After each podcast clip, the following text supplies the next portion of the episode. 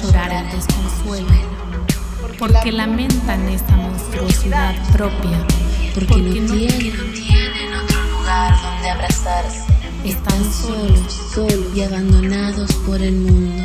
Solo encuentran el rigor de los espejos y la confusión de no tener un Dios.